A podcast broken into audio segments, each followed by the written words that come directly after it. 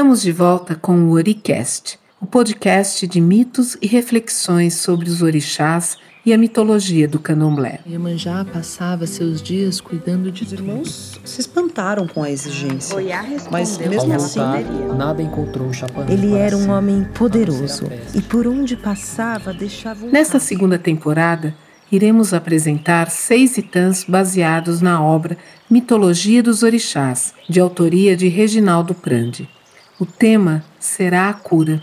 A ideia da cura é explorada de diferentes maneiras nos itãs, não ficando restrita à resolução da doença.